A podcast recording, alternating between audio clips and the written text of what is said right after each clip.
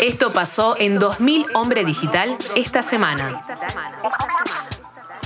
Estamos comunicados con eh, Atrás hay truenos con Diego Martínez, bajista, coros y sintetizadores. Muchas gracias por la comunicación. Te habla Matías Digiano, Beto Alfaro y Sebastián Zaire. Gracias por la invitación, chicos. Bueno, bien. ¿Nos recibís bien, no? ¿Nos escuchás bien? Sí, fuerte y claro, ahora sí. Buenísimo. Bueno, nosotros perfecto. Bueno, digo, contanos cómo, cómo se vienen preparando para esta fecha del 4 de noviembre, cómo también les, sintieron este, este 2022 para, para hay Truenos. ¿Cómo están ustedes? Bueno, nosotros estamos bien, estamos preparando un disco nuevo ya hace tiempo y eh, hace unos meses ya arrancamos a grabarlo, fuimos a grabar ahí al estudio de Gustavo Cerati. Eh, bueno, y de ahí se desprende Posguerra, el single que sacamos hace muy poquito. Y estamos bien, estamos bien. Eh, después de parate largo, bueno, de la pandemia, no sé si ya es tarde para echarle la culpa a la pandemia, pero. Em, eh, volvimos a retomar ensayos y, y nada, reencauzamos este disco y la verdad que estamos en un momento bastante lindo. Eh, recién, bueno, justamente ahora estamos ensayando. Yo casualmente tengo vivo enfrente de la sala la que utilizamos. Y nada, estamos bien ahora, repasando un poquito la lista, eh, viendo más o menos cómo, cómo arrancar esa última parte del show que, se va a dar el, el viernes. Perdón. Justo nombrabas posguerra y, me nace la pregunta, ¿cómo nació ese tema? ¿Lo venían ya quizás gestando desde antes de la pandemia o salió como esta posguerra puede ser también una suerte de post pandemia? Yo creo que es una suerte de post pandemia. Em, en realidad, el gen de la canción se gestó, no sé si justo antes de la pandemia o, ahí en los inicios. Pero eh, nos pasa que vamos descubriendo nosotros las canciones a medida que, que se nos van presentando. O sea, no.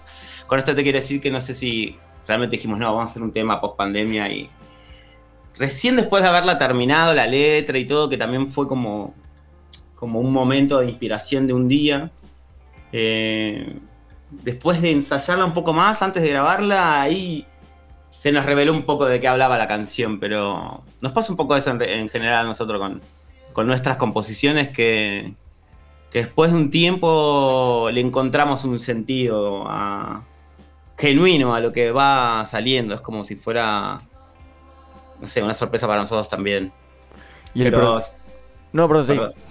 No, pero sí, eh, sí, ahora que lo veo a la distancia, habla un poco de esto de, de renacer de las cenizas, de, tener una visión más luminosa de todo. Es general, ¿no? no lo puedes aplicar a la pandemia, pero, pero siempre hay momentos de crisis que tenés que atravesar y, y en un punto creo que plantea eso.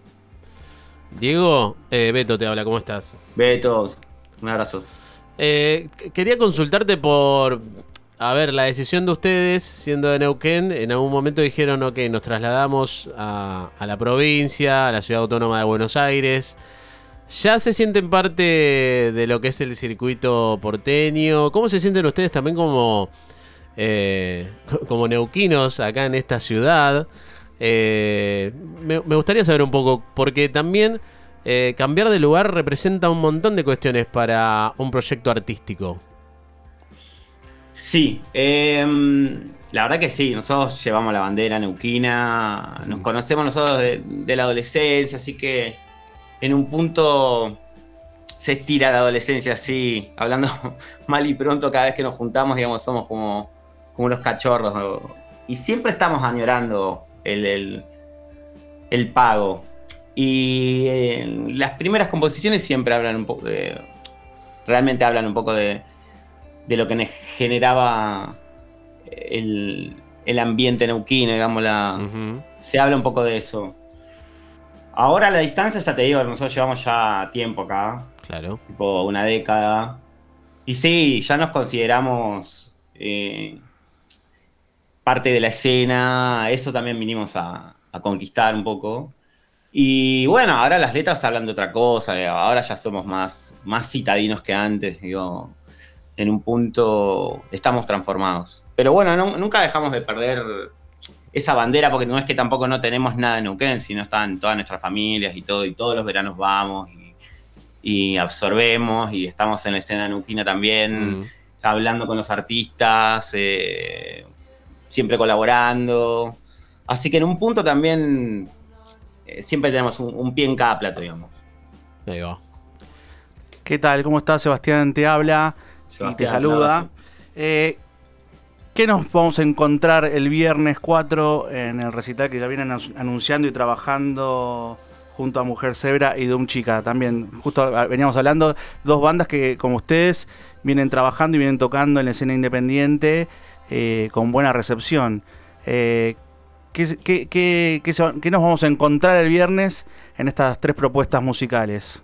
Bueno, primero que nada estamos todos englobados eh, dentro del mismo sello, si no, si no me equivoco, o por lo menos eh, estamos todos trabajando con Stanislao López, que es en, un punto está ahí nucleando una escena particular, digamos, de, su curación. Y bueno, también estamos trabajando con, con otros productores locales, somos como también conocidos entre todos, entonces como se está generando un empuje de algo que queremos proponer, de lo que somos parte y, nada, es un festejo también, porque nosotros vamos a, festejar y a, presentar el, posguerra, digamos, oficialmente, como ya puntapié inicial para este nuevo disco que estamos ahí trabajando y ya a punto de cerrar. Y bueno, y también participando con, estas dos bandas increíbles que, vienen pisando fuerte, ¿no? Y me parece que es una fecha interesante para ir a ver eh, a la gente que, que por ahí recién nos conoce o aquellos que nos conocen eh, van a ver otras dos bandas que, realmente están en, la misma línea, digamos. Y, nada, va a ser un festejo lindo, está bueno. También para nosotros volver a, los escenarios eh, grandes, por decirlo así, em, está bueno. Así que nosotros estamos con muchas ganas. Van a ver una banda que, que viene trabajando ya fuerte eh, y viene viene mm, asegurando muchas cosas que, que solíamos hacer, pero ahora están mucho más aplomadas. O sea, esa es mi sensación. Diego, dijiste, bueno, que hay un disco ya casi terminado. ¿Esto va a estar en el 2023? Sí, 2023 porque todavía nos quedan algunas cositas que, pulir. Eh, y vamos también con un cronograma que tenemos. Eh, porque bueno, ya los tiempos no, no son los de los que eran cuando éramos jóvenes y teníamos tipo tres meses para hacer algo. Pero pero viene muy bien. Eh, lo que grabamos en Unísono, la verdad que tiene un gran nivel y, pasamos ahí, esos cinco días que pasamos ahí adentro, la verdad fue como, no sé, como estar en un parque de diversiones en un punto, tener mucho...